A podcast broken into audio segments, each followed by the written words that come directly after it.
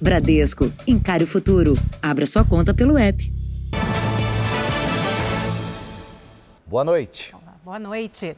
O Jornal da Record começa com flagrantes de desrespeito às restrições que começaram hoje para conter o avanço da Covid-19. A fiscalização encontrou festas em vários pontos de São Paulo e também na região metropolitana.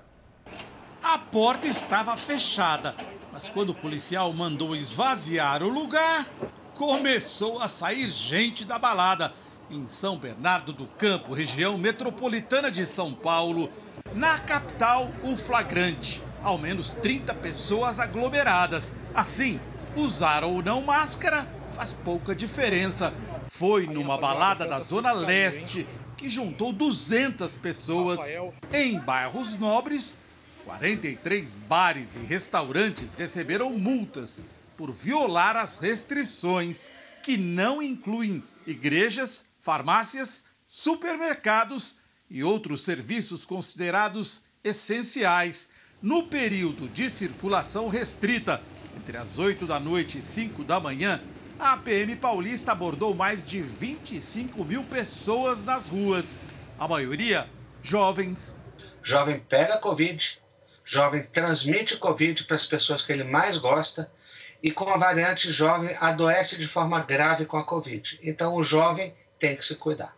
De fato, em São Paulo, o perfil dos internados em UTI mudou. O número de pessoas de 30 a 60 anos de idade sem doença prévia cresceu 60%. Hoje, nossas equipes percorreram vários bairros de São Paulo, fizeram flagrantes de lojas abertas e muitas prontas para fechar em caso de fiscalização. O prefeito de São José dos Campos recorreu à justiça contra o decreto estadual. Um desembargador do Tribunal de Justiça autorizou o município a voltar à fase laranja, em que todo o comércio e os serviços podem funcionar com 40% de capacidade. Taubaté, também no Vale do Paraíba, vai recorrer. Juntas, as cidades têm mais de um milhão de habitantes. E vejam aqui o gráfico do crescimento de casos nos dois municípios. Apesar de São José ser a quarta colocada do estado em número de casos, com 845 mortes, vejam como estavam lotadas hoje as ruas da cidade. A alegação do desembargador que deu a ordem foi que a taxa de ocupação das UTIs de São José está tá? abaixo de 75%. Nós temos que observar o que vai acontecer daqui a duas semanas, que provavelmente será um aumento ainda maior, e de que nós não estamos isolados. Eu acho que é um momento de mais prudência do que ficar dando voz a uma necessidade econômica que é legítima, é real, mas que talvez ela tenha um prejuízo muito maior junto com o prejuízo de vidas se a gente não fizer nada nesse momento. Veja agora outros destaques do dia. Piloto que estava desaparecido há 36 dias é resgatado no Pará. Justiça do Rio determina que bares e restaurantes voltem a fechar mais cedo. Nova onda de Covid-19 tem aumento de casos entre crianças. E a história do menino de 6 anos que ajuda pacientes na luta contra o câncer.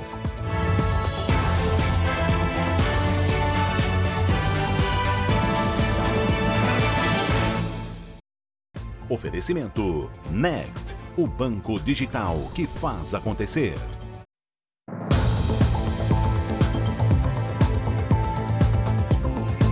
Já estamos juntos para conhecer os detalhes da decisão do Tribunal de Justiça do Rio de Janeiro, que derrubou durante a tarde uma liminar que permitia o funcionamento né, de bares e restaurantes até às 8 horas da noite. Então, o horário de fechamento voltou a ser às 5 horas da tarde durante a fase vermelha. Só que de ontem para hoje já foram 230 autuações entre multas, interdições e apreensões. O tempo encoberto ajudou, derrubou o movimento na areia. O quiosque que insistiu em desrespeitar a restrição foi autuado logo cedo. Ambulantes também tiveram a mercadoria recolhida. A grande maioria dos 300 quiosques ficou assim, com fita de isolamento e cadeiras empilhadas. A orla do Rio ficou mais silenciosa. As medidas anunciadas pela prefeitura proíbem quiosques, ambulantes e barraqueiros de funcionar. O banho de mar, os exercícios e a permanência na areia estão liberados. No ano passado, as medidas de isolamento provocaram demissão em massa nesse segmento. Metade dos 3 mil funcionários que trabalham nesses locais perdeu o emprego. A gente sabe e temos a plena consciência que a vida está em primeiro lugar, mas a gente não está conseguindo entender por que os quiosques não podem ter o mesmo tipo de, de restrição que os bares e restaurantes dentro do bairro ou dentro dos shoppings. Bares e restaurantes também tiveram horário de funcionamento alterado. A princípio, seria até às 5 da tarde, mas uma liminar garantiu o atendimento até às 8 da noite. Foi por pouco tempo. A prefeitura recorreu e, no fim da tarde deste sábado, conseguiu derrubar a liminar. O presidente do Tribunal de Justiça, o desembargador Henrique Carlos de Andrade, entendeu que a ampliação do horário de atendimento iria dificultar o controle da doença e sobrecarregar o sistema de saúde.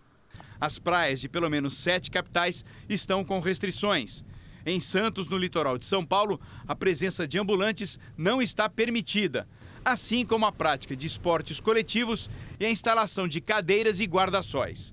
As novas regras começam a valer após o estado de São Paulo entrar na fase vermelha. Até o dia 19, apenas as atividades consideradas essenciais poderão funcionar. Hoje nós precisamos mais do que nunca, embora cansados dessas medidas, embora já por tempo prolongado, com tanto sofrimento, só nos resta essa saída. A vacina hoje é ficar longe, é não aglomerar, é usar máscara, Condomínios de São Paulo também adotaram medidas para conter o avanço do vírus neste primeiro fim de semana da fase vermelha. Medidas que nem sempre são respeitadas por todos. Muitos moradores insistem em questionar o uso das áreas de lazer, por exemplo, como piscinas e academias. Outros não abrem mão de reunir os amigos ali nos apartamentos. A sacada do apartamento estava lotada. A festa, de sexta para sábado, tinha até luz de balada e revoltou moradores de outros apartamentos e de condomínios vizinhos. E não adiantou o alerta de funcionários. Não recepcionou muito bem o funcionário, o prestador de serviço, é, não se manifestou é, que iria paralisar. Só com a chegada da polícia militar, que foi autorizada a entrar no condomínio, a festa acabou. O 90 foi acionado, é, a polícia ela chegou no local, foi quando foi identificado que Existia aglomeração, perturbação ao sossego, pessoas com certos sinais de embriaguez e só assim que a festa cessou, parou. Eles cantando na janela, então parecia que aquilo era um, uma demonstração de pouco caso, de indiferença ao momento que a gente está vivendo. Nos condomínios em geral, o que nunca foi simples, fazer todo mundo cumprir as regras, ficou ainda mais complicado na pandemia com restrições que alguns moradores não querem aceitar. E agora, com todo o estado de São Paulo na fase vermelha, os prédios precisam reavaliar as normas e os síndicos já sabem que podem enfrentar mais resistência. Neste condomínio, a piscina e a academia voltaram a ser fechadas hoje e já teve reclamação. Para que vai fechar? Não tem precisão disso. Mas a gente sabe que o momento é de fechar mesmo, né? Se liberar para um, tem que liberar para todo mundo. Aqui já teve atrito até pela recusa de usar máscara nas áreas comuns. Falou que não tinha isso previsto em lei, né, anteriormente, e chegou a mandar um e-mail para o síndico falando que entrar com ação, pra, ele, porque ele não era obrigado a usar máscara. Né? Este advogado explica que usar máscara nos espaços coletivos é obrigatório e as aglomerações são proibidas dentro dos condomínios. Fechar a piscina ou academia é uma decisão do síndico junto com o conselho de moradores, avaliando os riscos. Se o condomínio for um condomínio pequeno, eventualmente ele pode se adequar, impor restrições para o uso desse espaço, mas tem que ser analisada a situação real de cada condomínio. Por exemplo, se é um condomínio clube, isso não vai ser possível. Quem não respeita as regras pode ser multado, mas o melhor é nem precisar chegar a isso. As pessoas elas precisam entender é, o termômetro de respeito para conviver em condomínio, principalmente nesse momento. E a ocupação das UTIs em Araraquara atingiu 97%. Ainda assim, houve queda no número de casos e foi mantida a decisão de liberar os supermercados a partir deste sábado. A reabertura dos supermercados em Araraquara, no interior de São Paulo, provocou grandes filas. Foram duas semanas em sistema de bloqueio total, onde tudo ficou fechado. Com dificuldade para adquirir produtos, tá bem complicado. Tudo tem fila, e não adianta, faz, faz, faz, mas tudo continua aglomeração. Muito difícil mesmo. Tá, não tá fácil não, cara. Mesmo com a liberação de alguns setores do comércio, sair de casa só para quem tem motivo ou pode pagar multa de 120 reais. A cidade confirmou até agora 29 casos da variante brasileira do coronavírus. E nem mesmo as restrições mais duras conseguiram frear o avanço da doença.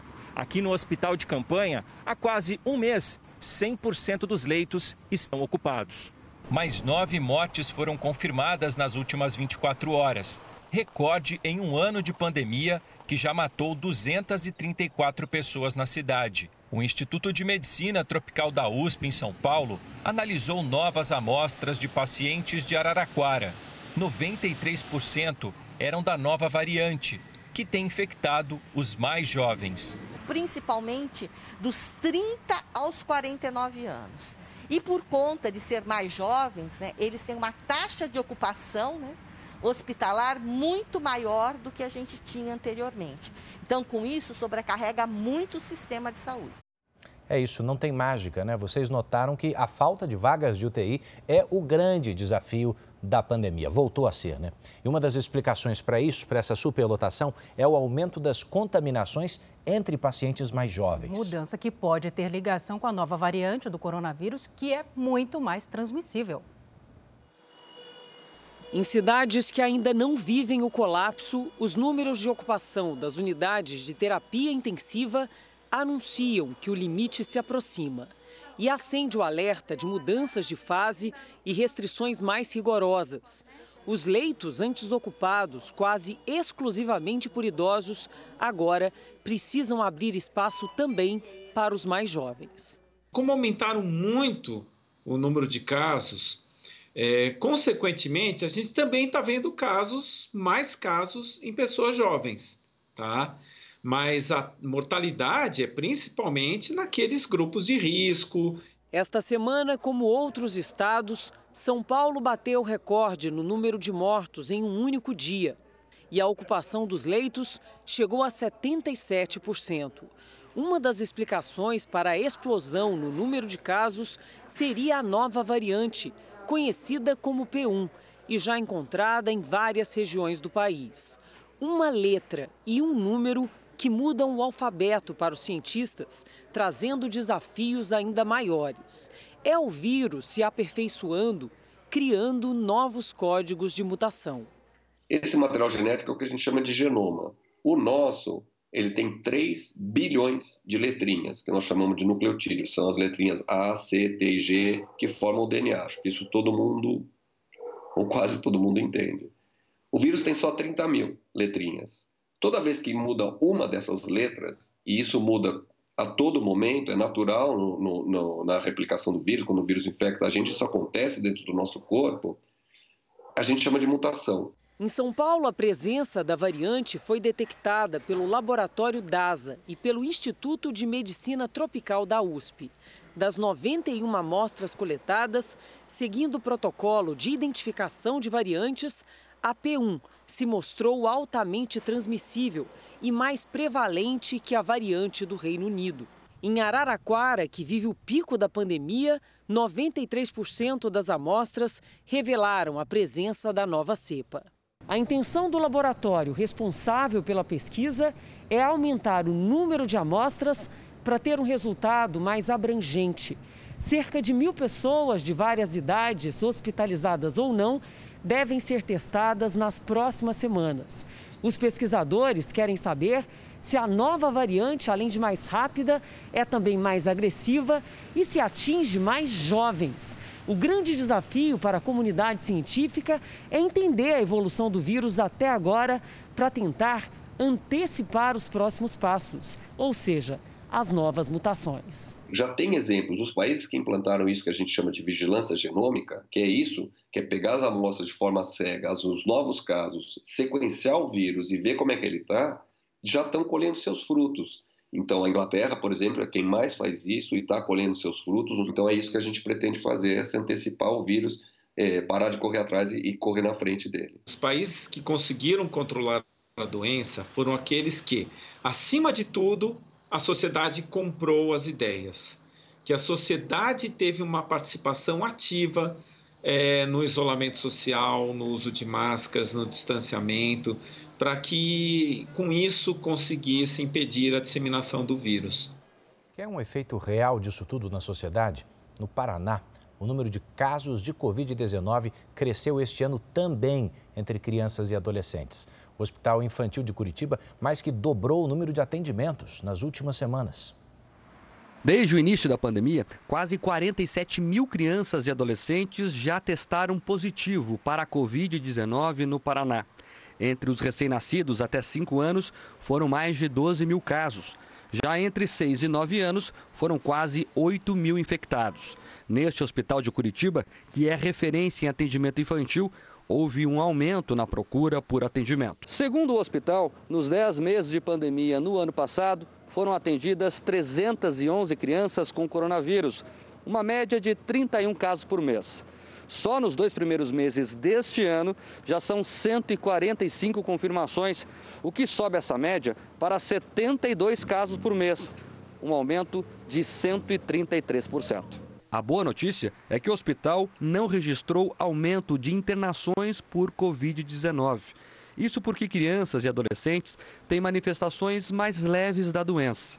Mesmo assim, a subida dos casos serve de alerta para a crescente contaminação também do público infantil. Tivemos em janeiro e fevereiro um aumento considerável do número de casos na população pediátrica, em que se pese a cepa mutante que circula no nosso país, com uma característica de maior virulência e de maior gravidade, e também as festas de final de ano, os feriados, como foi com o carnaval, onde as medidas de proteção acabam sendo deixadas de lado. O sistema de saúde do Paraná está no limite.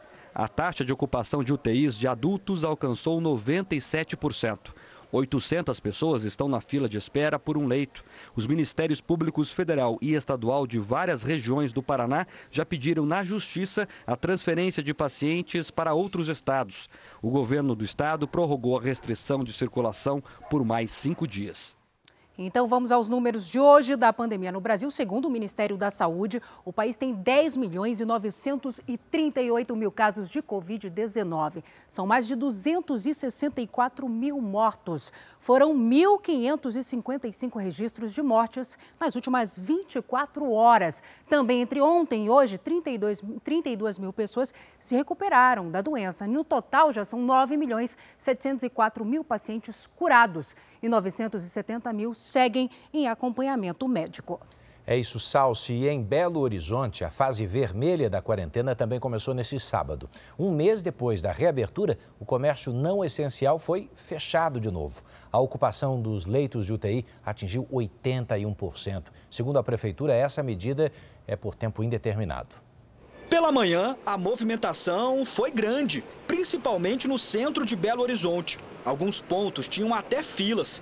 Com o anúncio do fechamento do comércio pelo prefeito da capital mineira nessa sexta-feira, muita gente decidiu garantir as compras. Trazer minha esposa para fazer alguma coisa aqui. Hoje está movimentado demais. Vou rapidinho para casa mesmo, tô com medo, tá grande. Às duas da tarde, horário em que o decreto começou a valer, fiscais da prefeitura e agentes da Guarda Civil Municipal deram início à fiscalização para garantir o fechamento dos estabelecimentos considerados não essenciais. Os bares foram os primeiros. A situação é de crise e, e, e, a, e a, atuação ela é enérgica. Então nós estamos atuando nesse momento nos bares, que está comprovado que, que é, o grau de contaminação acontece nos bares e a gente está impedindo, na verdade, atacando aquela taxa de transmissão. E a fiscalização surtiu efeito.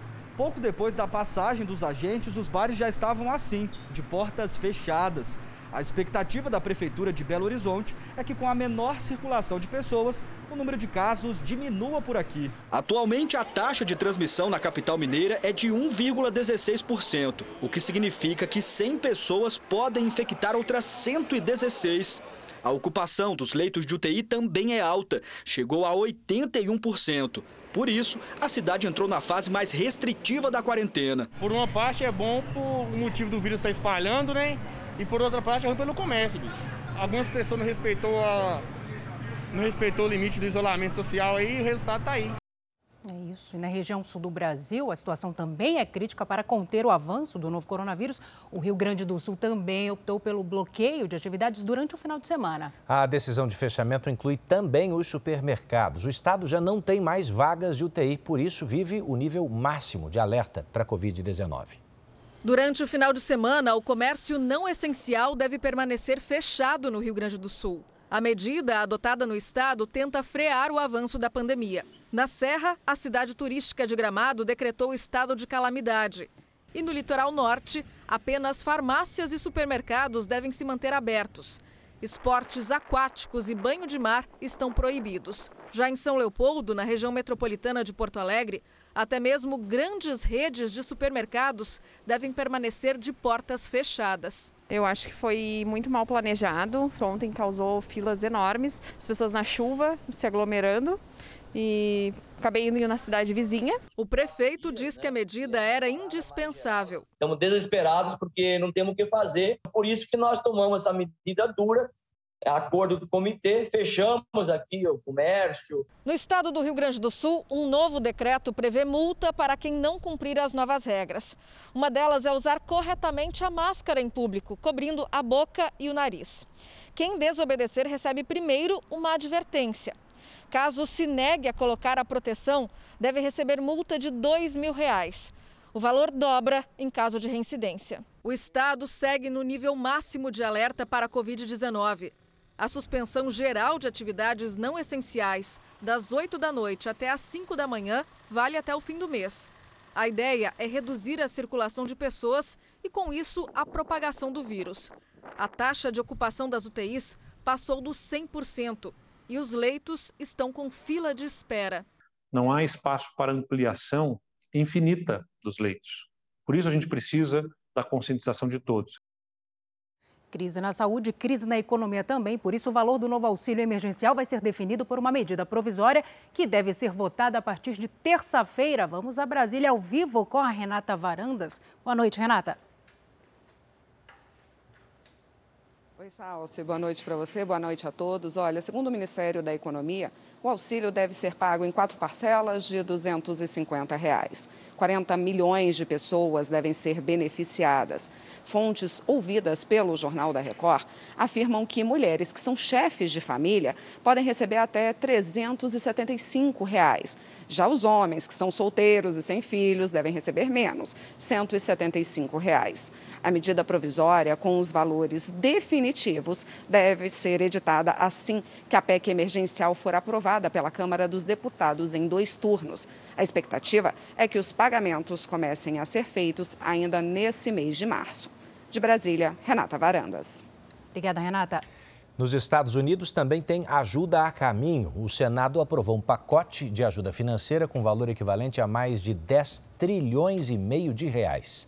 A sessão atravessou a madrugada, a vitória foi apertada, hein? 50 votos democratas a favor, 49 republicanos contra.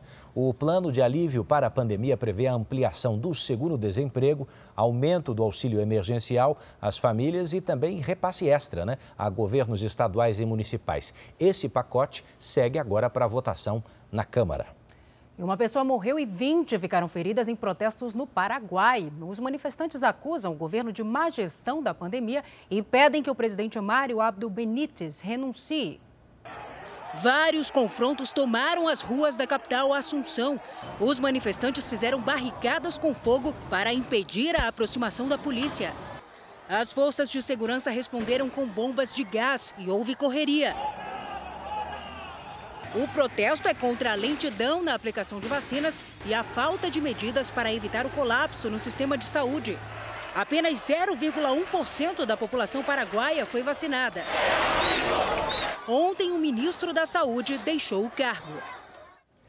Durante este último ano de pandemia, a busca por cirurgias plásticas não parou, não. Inacreditável. O Câmera Record deste domingo investiga os procedimentos estéticos que fazem sucesso nas redes sociais, mas podem se transformar em um risco sério na vida real. A cirurgia sem cortes, que deixou marcas para sempre. Não tô aguentando, me leva pro hospital.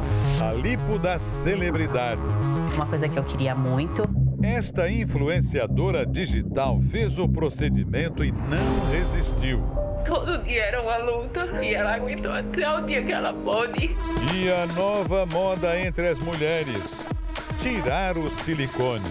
Eram sempre as mulheres com aquele peito aqui redondo. O outro lado da vaidade, no Câmera Record.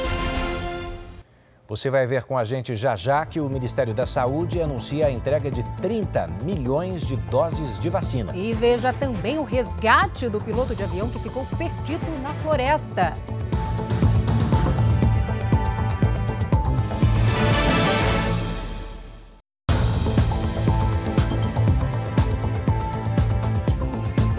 Volta, uma comitiva chefiada pela, pelo chanceler Ernesto Araújo está a caminho de Israel. O objetivo dessa missão é conhecer detalhes de tratamentos e imunizantes desenvolvidos no país. Entre eles, um spray nasal, que você já viu aqui no Jornal da Record, usado em casos graves de Covid. O presidente Jair Bolsonaro foi até a base aérea de Brasília para acompanhar o embarque da comitiva. O objetivo da viagem é ter mais detalhes de medicamentos de combate à Covid. A equipe é chefiada pelo ministro das Relações Exteriores, Ernesto Araújo. Representantes dos Ministérios da Ciência e Tecnologia, da Saúde e também deputados federais, entre eles o filho do presidente Eduardo Bolsonaro, vão conhecer alternativas de tratamento para a doença. Na quarta-feira, o presidente afirmou que enviaria a comitiva para conhecer de perto o hospital israelense que testa um spray nasal contra casos moderados e graves de Covid. Hoje, sem citar o spray, disse que a viagem é um intercâmbio para a troca de informações. Estamos buscando aqui protocolos, é, acordos na ciência e tecnologia que será muito proveitoso para a questão do momento que nós vivemos, do vírus, bem como um legado para o futuro. Segundo o Ministério da Ciência e Tecnologia, há 15 vacinas em desenvolvimento no Brasil três delas em fase mais adiantadas. A previsão é de que a delegação volte ao Brasil na quarta-feira. Toda a área de ciência e tecnologia e da saúde que nós estamos desenvolvendo no país e Israel para fazer esse acordo de cooperação em várias áreas do conhecimento, inclusive de medicamentos e também de vacinas que nós estamos aqui desenvolvendo. Hoje o Ministério da Saúde informou que este mês vai distribuir aos estados 30 milhões de doses de vacinas produzidas pela Fiocruz, Butantan e também pelo consórcio COVAX Facility da OMS. As vacinas serão divididas proporcionalmente, de acordo com a população de cada estado. Agora, mais uma novidade: um novo exame, um exame rápido para detectar a Covid-19, está em teste na França e pode se tornar revolucionário. Isso porque a tecnologia usa anticorpos de animais. O resultado é processado por um aparelho conectado ao celular. Vem da família deles a matéria-prima para o teste francês. As lhamas, camelos e dromedários, segundo os cientistas, têm anticorpos mais estáveis do que outras espécies. Por isso, foram os escolhidos. Para fazer o exame, o material coletado do nariz é colocado num dispositivo que tem um eletrodo com as partículas de anticorpos dos animais na superfície. Quando conectado ao celular, o aparelho produz uma corrente elétrica que gera um gráfico. Se o paciente estiver contaminado, a proteína do coronavírus interage com as partículas, altera a corrente e a altura do gráfico, indicando o resultado positivo. O processo dura 10 minutos e pode ser feito fora do laboratório. É o tempo de tomar um café e ver o resultado, diz a pesquisadora. O teste ainda não tem autorização para o uso, mas em 300 amostras apresentou 90% de precisão. Mais de mil voluntários vão participar da próxima fase do estudo, que terá duração de três meses. Os pesquisadores estão otimistas porque o novo teste, com algumas adaptações, também poderá ser usado para detectar outras doenças. Tudo isso somado ao baixo custo e à facilidade ao alcance de um celular. Excelente. Vamos agora aos destaques do próximo Domingo Espetacular. Você vai ver neste domingo. É exclusivo. Festas clandestinas se espalham pelo país. Roberto Cabrini investiga o mercado das baladas que não temem a polícia nem a pandemia. Você chegou a pensar em não fazer a festa hoje? Lógico, a gente ficou muito tempo sem fazer, ficou um ano. A explosão de casos de Covid nos estados. A agonia de quem precisa de uma UTI e encontra hospitais lotados. Esse paciente só conseguiu esse leito porque uma outra pessoa, infelizmente, morreu. Fukushima, 10 anos depois. Muros enormes protegem as cidades das ondas gigantes. Nossa equipe volta à região atingida pelo terremoto e o tsunami que devastaram o Japão. E mostra a tecnologia desenvolvida para prevenir desastres. A biografia autorizada do cantor latino. O livro promete contar histórias e as polêmicas de um dos artistas mais conhecidos do Brasil. É neste domingo espetacular, depois da hora do faro. Até lá. E por aqui você vai ver a seguir: em plena pandemia, criminosos usam ofertas falsas para aplicar o golpe do emprego. E ainda a comovente história do menino que deixou o cabelo crescer para ajudar pacientes na luta contra, contra o câncer.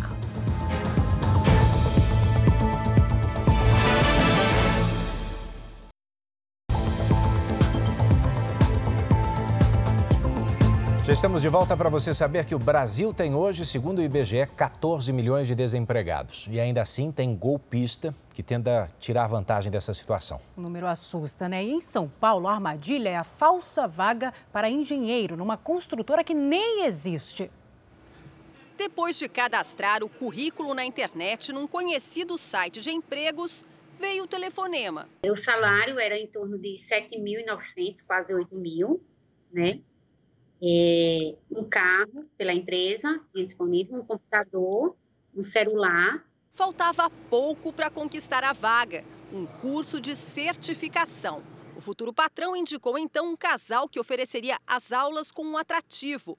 O curso, no valor de 750 reais, cairia para 350, por ser uma indicação da suposta construtora. Como é que a gente está procurando emprego e eles exigem que tem que ter um certificado e já esse certificado tem que pagar isso. Também foi pela internet que encontraram o currículo do Marcos Vinícius, que é engenheiro e está desempregado há um ano.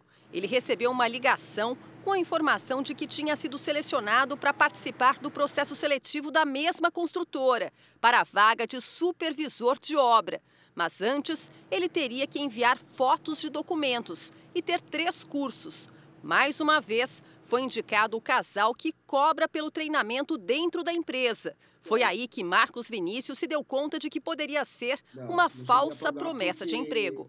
Eu desconfiei, né, da, da empresa, justamente por isso, por estar tá pedindo um curso e para contratação, e aí eu fui pesquisar o CNPJ dela, e aí não bati os dados. Aí foi a hora que eu percebi que eu estava caindo num golpe. Apesar de não perder dinheiro, ele teme que os documentos sejam usados indevidamente. Podem estar é, tá emitindo algum laudo com o meu CREA, é, fazer placa em, em construção com meu nome, e, como se eu fosse fiscal deles, entendeu? Em São Paulo, ao menos cinco pessoas procuraram a polícia nos últimos dois meses, com queixas idênticas contra a mesma construtora. A polícia investiga se essas pessoas caíram num tipo de golpe que tem se tornado cada vez mais comum.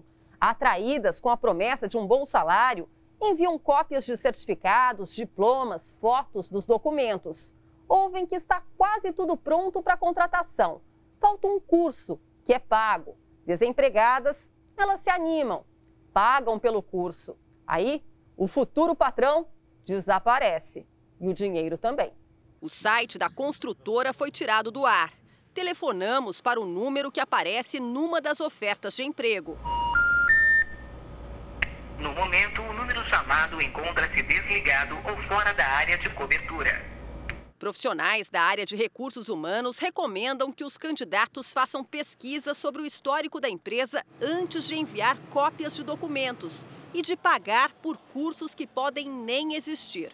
Uma promessa de um curso com uma cobrança em cima desse candidato de algo que ele ainda não tem certeza se será recolocado, desconfie. Cinco pessoas morreram num tiroteio no Morro dos Macacos, no Rio de Janeiro. Na tarde de hoje, houve confronto entre criminosos e a Polícia Militar em Vila Isabel. Depois da troca de tiros, os agentes fizeram uma busca e encontraram um fuzil, duas pistolas, duas granadas, drogas e dinheiro. O policiamento segue reforçado na região. E os dois jovens mortos durante um tiroteio na zona norte do Rio foram enterrados hoje.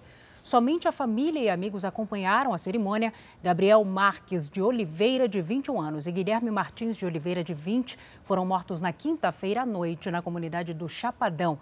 Segundo a Polícia Militar, uma patrulha entrou em confronto com traficantes. As famílias das vítimas negam o envolvimento dos jovens com tráfico e acusam a polícia pelas mortes. Outros dois rapazes também foram baleados. Um inquérito policial foi aberto para apurar o caso. Já parecia improvável, gente, mas depois de 36 dias desaparecido, foi resgatado aquele piloto que caiu numa região de floresta, no norte do país. Parece até enredo de filme. Ele teve que caçar no meio da mata e tomar água da chuva para conseguir sobreviver. O resgate do piloto foi feito pelo grupamento aéreo da Polícia Militar. A operação durou cerca de duas horas. Antônio Senna estava cansado, um pouco desnutrido e com apenas alguns arranhões pelo corpo.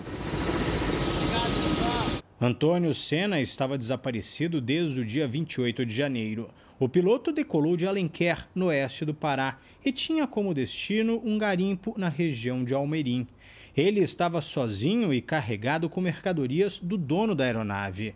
A viagem seria de pouco mais de uma hora, mas o avião desapareceu no meio do trajeto. Ainda não se sabe o que foi que houve com a aeronave. Antônio teria comentado que o motor simplesmente parou o piloto foi obrigado a fazer um pouso forçado no meio da floresta. O avião teria ficado destruído. Antônio teve apenas alguns ferimentos leves. Ele sobreviveu caçando e tomando água da chuva. Caminhou no meio da mata por 36 dias, até finalmente encontrar um acampamento de catadores de castanha. Antônio Sena foi encontrado em uma comunidade chamada Igarapé Puxuri, na divisa com o estado do Amapá. A área é de difícil acesso, não pega celular e não tem energia. Antônio conseguiu avisar a família usando um rádio amador. Toninho, como é carinhosamente chamado, chegou em Santarém no final da tarde. Foi recebido pela família e por muitos amigos pilotos. Ele foi levado direto para o hospital para fazer uma bateria de exames. Está bem, pequenas escoriações e muito cansado. Obrigado pela força, Pessoal, muito obrigado mesmo.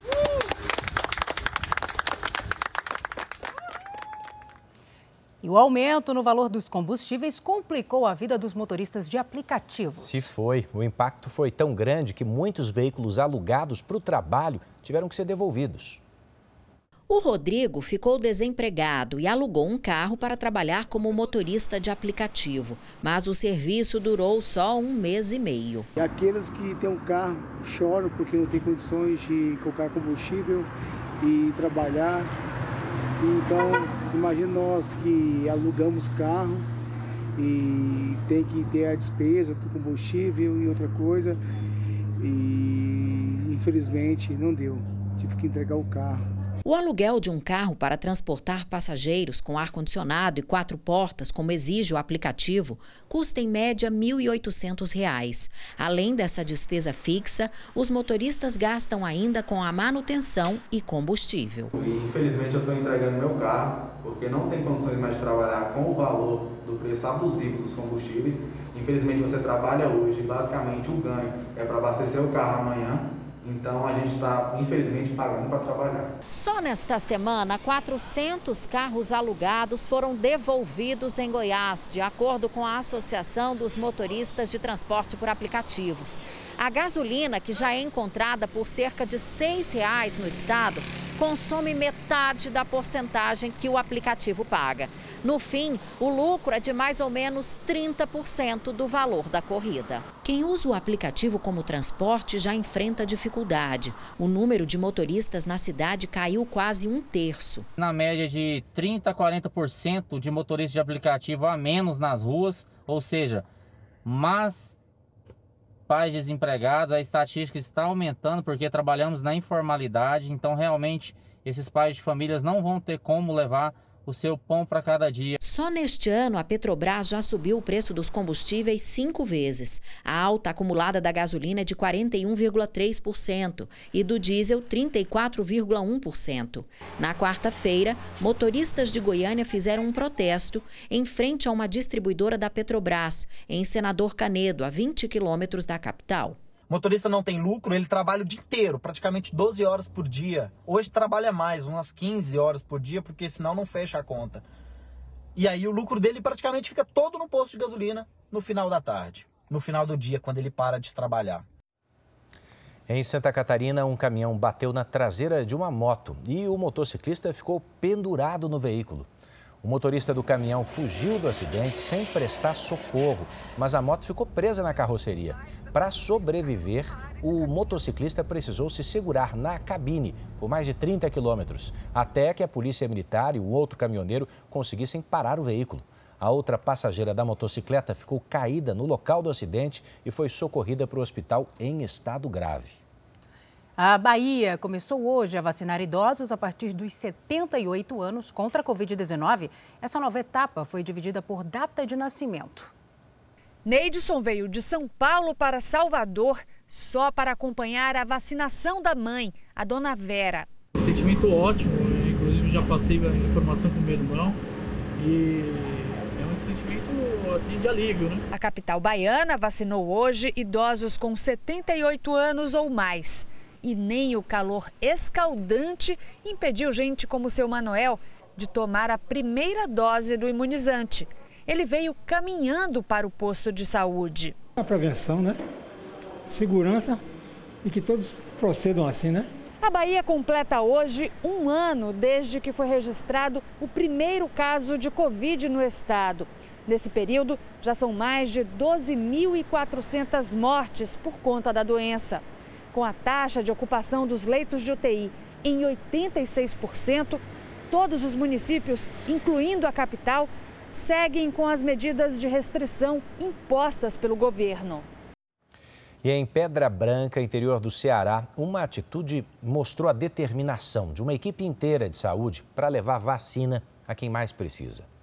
A enfermeira Ana Kaline, que você vê nessa imagem, precisava vacinar um idoso de 102 anos, numa região que você está vendo aí, ó, de difícil acesso, é rural, né? Ela então recolheu pedras, ajudou a construir, a pavimentar uma estrada improvisada mesmo, para que o carro da prefeitura pudesse chegar até o idoso.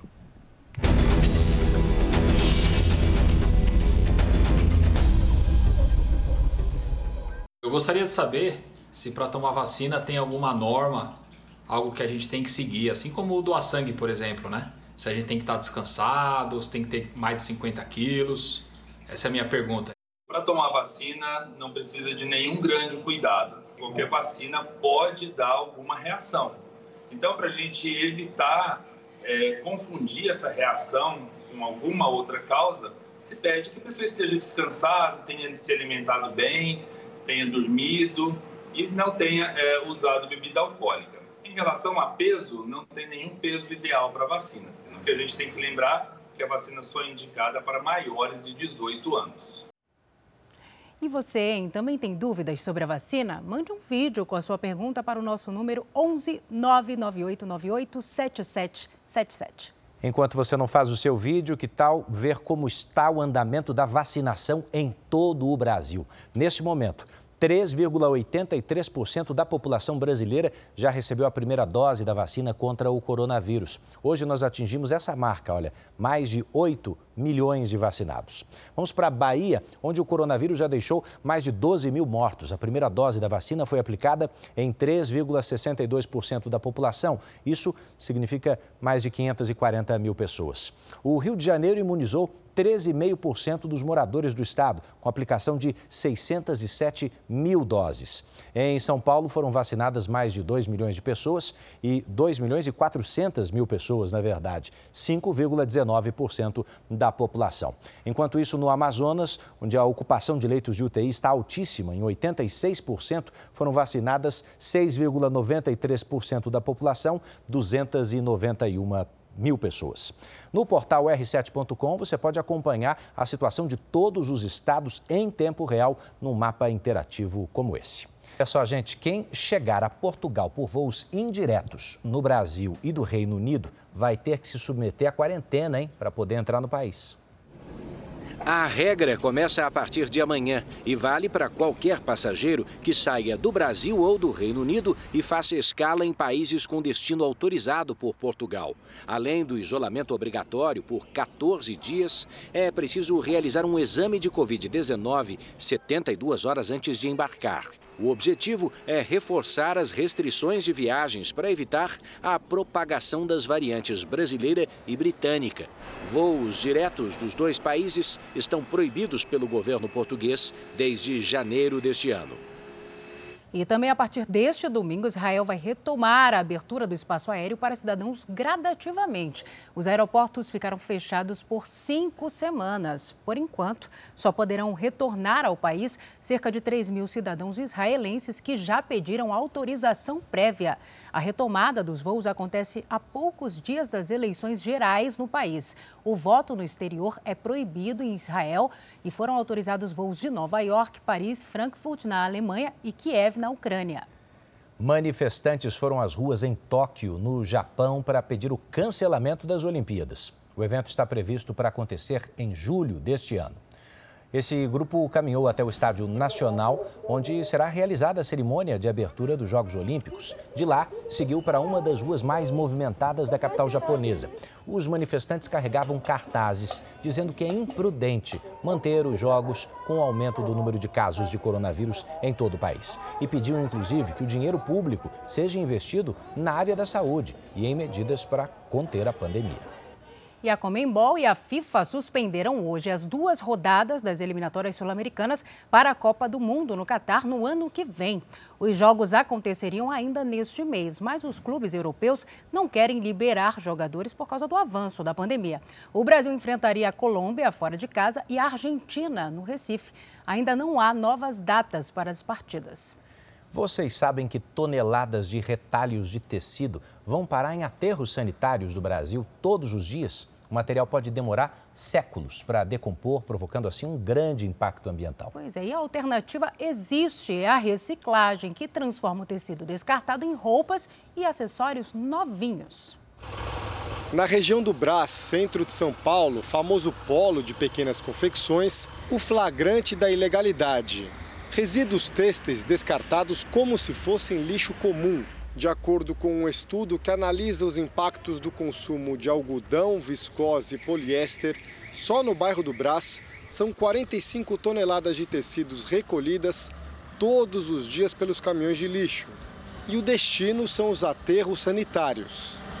As fibras uh, de origem petroquímica, como poliéster, por exemplo, eles ficam no aterro, elas ficam no aterro por anos, mais de 200 anos, tem estudos que mostram 400 anos, ocupando espaço neste lugar, né?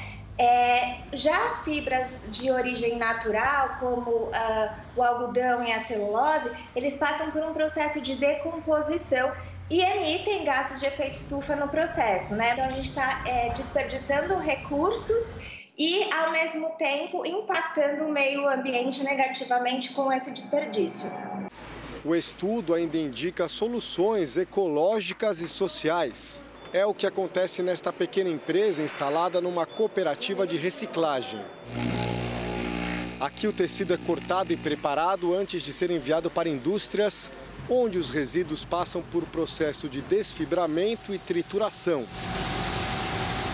Esse é o resultado final da reciclagem de tecido. Tem desde cobertura popular até calçadinhos. E com um pouco de criatividade é possível também reutilizar os retalhos. Os exemplos estão aqui. Olha só, uniformes de grandes empresas foram transformados em mochilas, bolsas e sacolas. Tudo isso aqui quase virou lixo poluente. O que sobrou é produto bom e principalmente com valor de mercado. A gente acredita que é necessário furar a bolha do mercado e promover essas mudanças por meio da venda de produtos e serviços, que deve ser rentável sim.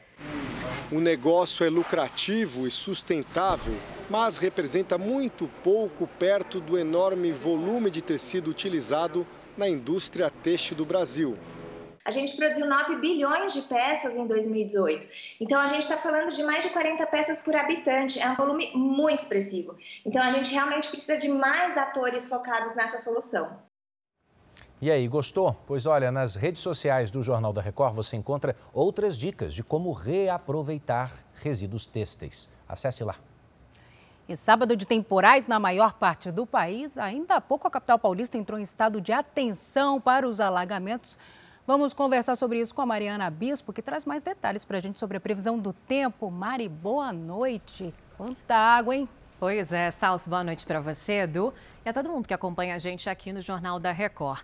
Em poucas horas choveu mais de 50 milímetros, é muita chuva em alguns bairros da Grande São Paulo. Nosso helicóptero registrou alguns pontos de alagamentos. Alguns carros ficaram praticamente ó, submersos. Vamos falar então de previsão de tempo, do tempo para todo o país? Entre o Pará e o Ceará, a chuva pode ser forte amanhã e volumosa também. No Sudeste, uma frente fria aumenta a chance para temporais. Minas Gerais, São Paulo e Rio de Janeiro devem receber a maior quantidade de água tem alerta para alagamentos e deslizamentos nos três estados. Tempo firme entre a Bahia e Pernambuco e do Rio Grande do Sul até o Mato Grosso do Sul. E em algumas cidades do sul, o domingo pode começar frio, viu? Com mínimas por volta dos 10 graus. Vamos para as máximas? Em Porto Alegre, faz 28 graus. Em Goiânia, 27 graus. No Espírito Santo e em Macapá, faz 30 graus. E em Porto Velho, 32 graus. No Rio de Janeiro, a temperatura vai cair mais um pouco. Faz 27 graus amanhã. Em Belo Horizonte, chuva forte com máxima de 28 graus. Aqui em São Paulo, a chuva continua. O domingo também vai ser frio, viu? Máxima de apenas 23 graus e Saus pode ser a tarde mais fria do ano até agora, viu? Fria e chuvosa, hein, Mário? Obrigada pelas informações. Tchau, tchau. Bom domingo. Tempo bom para ver o domingo espetacular amanhã à noite.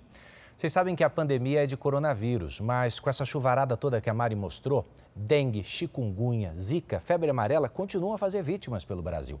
Então, cientistas brasileiros e de outros países assumiram a missão de impedir novos surtos. Dengue, chikungunya, zika e febre amarela. Quatro doenças transmitidas por mosquitos que ocorrem com frequência em algumas regiões. Por isso, nos próximos cinco anos, cientistas vão monitorar o comportamento desses vírus. A pesquisa ocorre em quatro centros: São José do Rio Preto, interior de São Paulo, Manaus, capital do Amazonas, e em algumas regiões do Pantanal e também do Panamá, país da América Central. São os locais que existem já né, grande transmissão, é, grande número de casos reportados dessas doenças. Né? Além do sequenciamento genético desses vírus e monitoramento dos mosquitos transmissores, os pesquisadores vão acompanhar também os animais que podem ser infectados por esses agentes, especialmente algumas espécies de macacos. Também serão analisadas amostras de sangue coletadas em pacientes com casos suspeitos. O objetivo é entender o que acontece com milhares de pessoas que moram nessas regiões. Os cientistas querem criar modelos que possam antecipar crises sanitárias até o deslocamento populacional e os fenômenos climáticos serão observados. É importante a gente estar sempre em vigilância né, constante para a gente ver é, quantas né, dessas mutações e o que essas mutações podem influenciar na infecção. Notícia que acaba de chegar: o governo do Rio Grande do Sul proibiu a venda de produtos considerados não essenciais durante a fase mais crítica da pandemia. Todo o estado, você viu, está em bandeira preta, com risco altíssimo para o contágio do coronavírus. Por isso, os itens não essenciais só podem ser vendidos por teleentrega. A ideia é reduzir a circulação e a permanência de pessoas em ambientes como supermercados. Nos Estados Unidos, um menino de 12 anos criou um site para ajudar os avós a marcarem a data de tomar a vacina contra o coronavírus. Sam teve a ideia ao perceber a dificuldade dos avós para marcar a vacinação. Eles só conseguiram porque o pai do menino deu uma mãozinha. Fazer um agendamento online pode ser bem difícil para os idosos que não são de uma geração tecnológica e muitos nem têm disposição para ficar na frente de uma tela checando disponibilidade de datas. Além disso, sites de alguns governos, como o de Nova York, podem ser bem confusos. Por isso, o garotinho americano criou esse ajudante de vacina virtual. Um site bem simples, feito para ajudar os idosos do estado a conseguir se vacinar. Sam conta que demorou cerca de uma hora para criar a página. A primeira usuária foi Gira, vizinha do menino. Sobrevivente do Holocausto e agora enfrentando um câncer, ela diz que não faz ideia de como Sam conseguiu fazer o site, mas agradece. Só conseguiu ser vacinada por causa dele. Gira avisou 30 amigos que também tinham dificuldades com o site do governo e a partir de então a notícia se espalhou. Até agora, Sam já ajudou mais de 1.200 velhinhos. É muito legal, agora a vida deles está voltando ao normal e eles podem até ver os netos.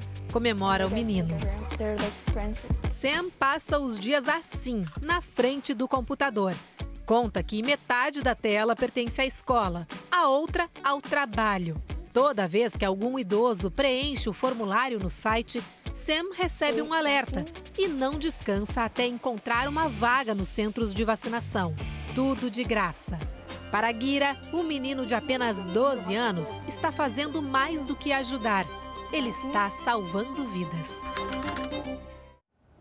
Uma modalidade de esporte na neve tem atraído curiosos na Rússia. É o dog sled. É uma adaptação do bobsled, em que os esquis e trenós são puxados por cães. As geleiras que cobrem o Lago Baikal, o mais profundo do mundo na Sibéria, formam a pista perfeita para o esporte. 11 equipes de esqui ou trenó participam da competição, que tem 150 quilômetros de percurso. A prova pode virar à noite. Segundo os organizadores, o dog sled é um trabalho em grupo. Os atletas tomam as decisões e fazem as escolhas durante a prova, mas são os cães que encontram a direção certa.